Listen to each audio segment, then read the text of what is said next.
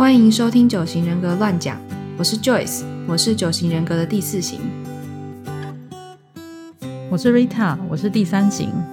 这是一个轻松的九型人格节目，在这里我们会和你分享一些九型人格的知识，以及九型人格如何帮助我们自我成长、理解他人。阿刚终于把我们两个讲完了，好不容易，好不容易把我们两个讲完了。那现在来讲一下下一个五号探索者，然后他们探索者对自己的要求就是，当我成为某方面的专家就可以了。所以他们很喜欢钻研某一些他们真的很有兴趣的知识，或是懂事情之类的吧。然后就是他们就是很希望自己是有能力的，嗯，所以这样就是这样下来，他们的特质就是很热衷于追求知识，喜欢分析事物以及探讨抽象的观念，然后从这些方面来建立一个理论架构。不过他们就是比较只只愿意投入自己有兴趣的东西啊。然后他们 平常就很像活字典，我记得 Joyce 之前都说那个他们很像 AI，就是很像活人 AI。如果我们真的要做 AI 的话，人工智慧的话，我们就要研究五号之类的。也就是他们真的很像活字典，他们都可以提供很多资讯。然后他们也真的很蛮明显，很喜欢独处，然后喜欢思考，就是他们喜欢静静的自己在那边思考这样。对，然后所以他们的优点就是对世界有深刻的见解，专注于工作，敢于创新，敢于革新，有深度，处变不惊，有学者风范，不感情用事，客观处理事情。对他们，我觉得他们好像就是永远都处在一个冷静冷静的状态。不过是不是那个、啊？是不是那个比较安静的类型就被他说有深度？对对 对啊，刚刚四号也说有深度，五号也有深度。对，你们的确比较有深度嘛，是不是？哎，我觉得你们有深度的点不一样，你们好像是就是四号感觉是对人比较有深，就是对人的了解比较有深度嘛，比较深刻了解。可是五号感觉是对事情比较有深刻了解吗？我自己的理解是这样啊，应从一个旁观者的角度，该应该是吧？或是对情绪比较有深刻了解，跟对事情比较有深刻了解之类的吗？但我的确觉得你们两个型号应该是最那种最可以被说有深度的。我想不出来别的型号是有深度的，没有，只有你们有深度，哦我们都没有。谢 谢哦是哦，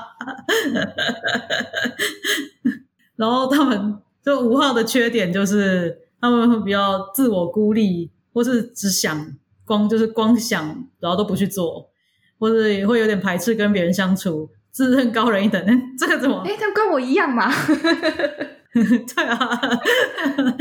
然后或是他们会太过冰冷、城府深、高深莫测这样。对他们就是比较冷一点啊，应该说他们可能也觉得没什么好说的之类的嘛，嗯，或者他们比较太太过客观，所以是会让大家觉得好像冷冰冰的，就很像机器人还是什么的。哎呦，是不是这样讲不好啊？我再说回，再跟五号道歉一次。我好像在别的别集里面有说，哎，不好意思，不好意思，我好像道道歉过了。哎，大家不好意思，那个你们不是机器人啊。没有，我我觉得，我觉得高人一等这件事情，嗯，不，你不是，我觉得我要这样这样子这么说，不，我应该说，要一号也也可以说他们高人一等吧，因为他们觉得他们的标准才是对的之类的。就我觉得五号是，我想想看怎么说，就我认我认识五号是，嗯，他。因为你看，像五号刚刚说，他对自己要求就是他想要成为某方面的专家嘛，所以他在那个方面就会非常的，就是钻研的非常的深入，然后在达到某就他自己嗯认定的某一个程度之前，他不会觉得自己就是有就是对这个领域有什么懂懂，就是有什么了解。哦，对他们这个标准很高，嗯，对，就他们其实已经知道很多东西了，可是嗯还是会觉得说我什么都不懂，我不知道，我才刚开始而已。对对，但其实已经我觉得已经非常厉害了，可他们还是会这样觉得。嗯，就从旁观者的角度，当他的朋友就会觉得说：“哦，你真的懂超多嘞。”然后他们还会觉得说：“我根本就没没，就根本就什么都不会对，之类的。”所以其实他们是因为，比如说在知识方面，他们是因为对于这个要懂的这个标准门槛比较高，所以所以他就很容易觉得别人都没有懂，因为他对他自己也是这样嘛。对，嗯，就他们应该常常，因为他们可能有钻研的部分，就是他就真的知道比人家多很多，知道多很多细节，然后就可能就会常常觉得，嗯就是别人就没有在，就是怎么讲，就别人没有真的很懂，然后还不知道在那边讲什么之类的。对，就他他应该就是他不是故意针对谁说你就是不懂啊之类的，他只是觉得大家都不懂啊，嗯，就是他觉得大家都没有达到那个门槛，这样，所以他就觉得大家都不够不够啦。嗯，他就也不是说他真的嗯，一定比大家厉害多少之类的，他应该也不一定有这样觉得，除非他真的是那个领域超强的。那我就觉得这样想法有个盲点啊。哼，那我也不用真的很懂，我只要比你懂就好了。嗯，你你就 acknowledge 我比你懂就好了，不是吗？什么意思？你说你比五号懂一些事情的时候吗？对啊，比如说他他某些事情他是真的完全不知道，然后我虽然不是专家，可是我比他知道一点，那连这点事都不不愿意 acknowledge 吗？会吗？对啊，他就觉得说，最后就发现嗯你也不是很懂啊，就是那种感觉。我不确定，我没有真真实的遇过这种情况之类的。会不会这样子？我只是在打个比方。我也觉得好像没有，就是我觉得五号不是那种，就好像讲的有人是这样，五号不是那种会想要。我觉得五号的竞争心其实没有很强，嗯，就他没有，他不是想要跟你非要争个你死我活才可以，他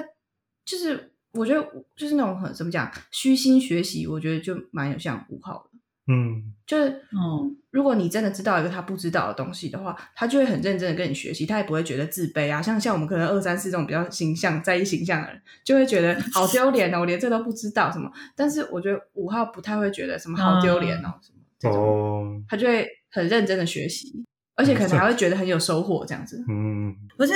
他会不会觉得你就是你刚刚讲的那个例子嘛？就是他觉得他可就是别人比只比他多懂一点点的话，就是要就是怎么讲，要看他有没有兴对这件事情有没有兴趣。如果他很有兴趣的话，他可能就会就是他钻研下去的话，就发现你没有那么懂。那他如果真的没兴趣的话，他可能也不管你，他那你到底多懂多少，他也他也不想理你这样，他可能也不在意他很不对，我觉得他们不爽的点不是说你没有很懂，而是你可能假设你只懂六分，然后你讲说你懂十分，这样他就会不爽。嗯，哦，嗯，我觉得是这种，就是觉得就是嗯没有啊，就是我听起来不是这样。嗯就如果你你只你懂六分，你讲你你懂六分，嗯就他就会哦，然后你可能比他多懂一点，他就会想要跟你学习。我觉得是这样。哦，嗯难怪我觉得我对五号的印象就是他们对于那种知识的标准，对于自己的标准蛮高的。他可能比如说已经可以开一堂课，然后开一学期的课，然后但是到学期最后一堂课还是跟大家说，对，但以上都是知我我只我只讲我知道的，但是他已经讲很多了，哎，对我五号朋友也会这样。我五号朋友就是讲完一一些话之后就说：“哦，这只是我看到的部分啊，就是我就只是我只知道这样子而已。对，但但是已经 cover 大概已经有七八成有了，至少。嗯” 对对对对，真的会这样子。不过我觉得他这边这种叙述还蛮好，就是很呃比较比较比较比较容易看出来的一些特色。就比如说你觉得哦这两个这人看起来有点好像自视甚高，就哦但他可能是四或是五这样，就比较容易看人。对对对，然后说：“哦，这个人看起来太过冰冷，然后这是五号啦，对啊这样之类的吗？”对的然后所以这边就也有说到五号的那个身体语言，就是他脸部很好笑，他写脸部冷，就是表情冷啊，然后会容易皱眉头，这好像蛮是的。我觉得蛮是的啊。我觉得他们常常没有特别的表情，嗯但没有什么特别的特别的表情，就是冷冷的感觉，一脸没有真的，我真的没有办法用别的形容词，就是没有表情。他不管讲什么事情都是没什么表情，我觉得我自己觉得啦。然后我觉得可以让他们眉开眼笑的，不是眉开，就是就是突然张开眼睛的那种感觉，就是 就眼睛亮起来的那种时刻，就是你跟他讲一个可能他也有点兴趣的事情，然后但是你讲个很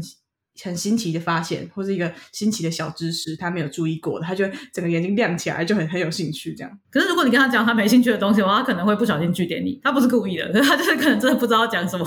他就会他就会没有回你或什么之类的。嗯，就你也不要太受伤，他只是他只是真的没兴趣而已。或是搞不好直接跟你说我没兴趣、欸、之类的。然后他的就中文那本就写说肢体语言是什么，双手交叉胸前翘脚，我是觉得这是不是讲的有点夸张？有吗？哦我说我朋友好像是没有这样啊，就是一个比较防卫性的姿势的意思。可能吧，这是防卫是不是？我不是很确定，我以为是思考的姿势。哦，哦，对，他想对你这么一说，应该是思考姿势。可是就一般那种，就是说那个什么身体交叉啊，然后什么怎样的，就是有点防卫。对我我反我反而觉得他们肢体语言让我感觉上，如果他有戴眼镜的话，嗯，其实他们就很长，就是一只手指头推在眼镜的正中间，然后推到上面去，然后就像漫画里面会反光的那种样子，就是反光全全全白这样有没有，像柯南 像柯南想到事情这样，吸这样推一下眼睛这样。我觉得五号，就我不知道为什么五号一直让我有这种印象，就他们一直处于这种这样这样推眼睛这样，我已经清楚了那种感觉，这样子。有啊，蛮真的蛮像柯南那个动作对啊，。就是日本漫画最喜欢那种，就是那种很真丑，就是想到事情那样，然后推个眼镜树那样。对，蛮像的，就是那个样子。就是感觉他会一直都在思考的感觉。对啊，然后他们讲话啊，就是比较平淡，比较没有感情，沉默寡言。我觉得我们刚刚好像都有稍微讲到嘛，就他们讲话真的有点冷了、就冷冷的感觉。但是我觉得讲到有兴趣的事情的时候，他们也是会有一点嗨的感觉，但他们的嗨可能比比一般人的嗨就是不嗨一点，这样，就是他们再怎么嗨也不会太太嗨这样。而且他们的嗨是会跟你讲一大堆，就是客观事实、巨细靡遗的那种。对就他个人色彩不会很多，但是他会跟你叙述非常之详细。对，就是就这边说的没有感情嘛，就是感觉没有那么大量的情绪在那个在那个话里面，但是他会讲很多他的 detail，你就会感觉到说，哦，其实他蛮兴奋的。然后沉默寡言，就是我刚刚也有说，就是他有时候可能会不知道讲什么，觉得没什么好说的，或者是他没什么兴趣，他就不会继续讲。我记得是哪一本书写的，又忘了。就是他们好像应该是全书吧，就是他们不喜欢讲他们自己不确定的事情。刚刚有提到一点，哦所以就是他如果对于他就是他他这个这个部分没有百分之一百的掌握之类的话，他可能就不会讲出来，他可能就不会讲，所以他们几乎就是不太讲话，就他们不会。他们对自己标准很高嘛。对啊，就明明就已经很懂，可是他还是觉得自己不是很懂，然后就觉得哎，还是不要说话好了。但其实在场最懂就是他。对之类的。嗯嗯，就可能我们旁边的五号朋友可能都已经超级无敌懂九级人格，但他就不会像我们这种就比较厚颜无耻，自己还开一个节目就乱讲一通。对，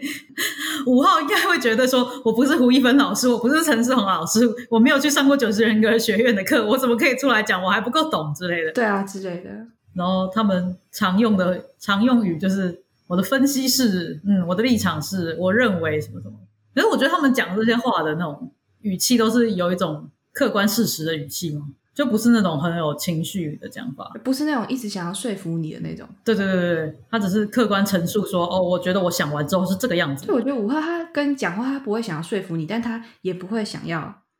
太呃，就他他也绝对不会被你说服。啊，我也觉得他他就是他们虽然讲的这种用那种很客观，然后就是很很有那种就是好像就是客观分析之后所带出来的一个结果，然后可是他跟你讲的时候，其实他你感受我感受出来会带着一种有点退缩那种那种那种那种那种语调，嗯，就他并不是想要就是步步进攻，他其实就是就是还是蛮含蓄的，我觉得至少在表达上面。嗯，嗯，因为对他们来说，就是退缩组退回他的大脑，退回他的头脑空间，就是是退一步的。然后，嗯对啊，然后他他就他就是自己在他自己的世界里面 process 这些事情。比较舒服。对，这个五号朋友就确实会这样，就蛮常讲说，哦，我觉得是怎么样，我认为是怎么样。然后你想跟他解释，或者是你想要跟他就是提供一些其他想法的时候，他是不是完全不会被你说动。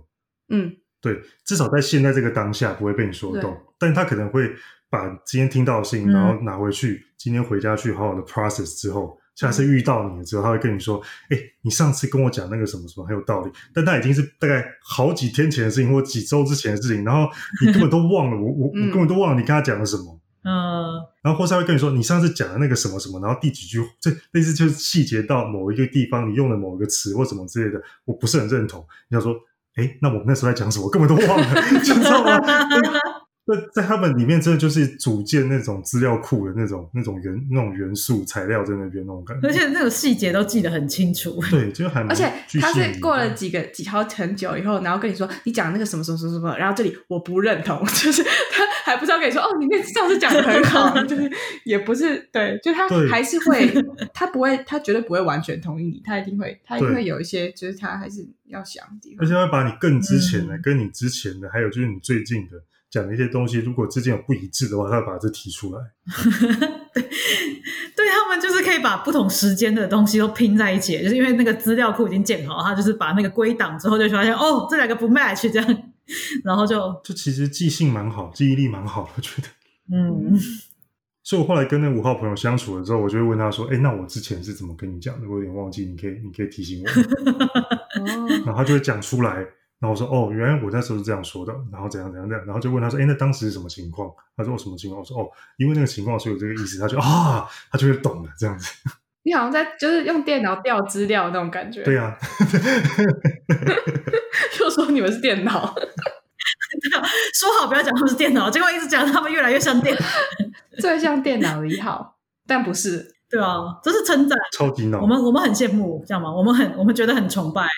对对啊，真的很聪明的一号嘛。然后就是举例故事之类的话，就是他们真的超级喜欢独处，可以连续在房间待好几天，然后一直做自己喜欢的事情，都完全不用跟别人接触。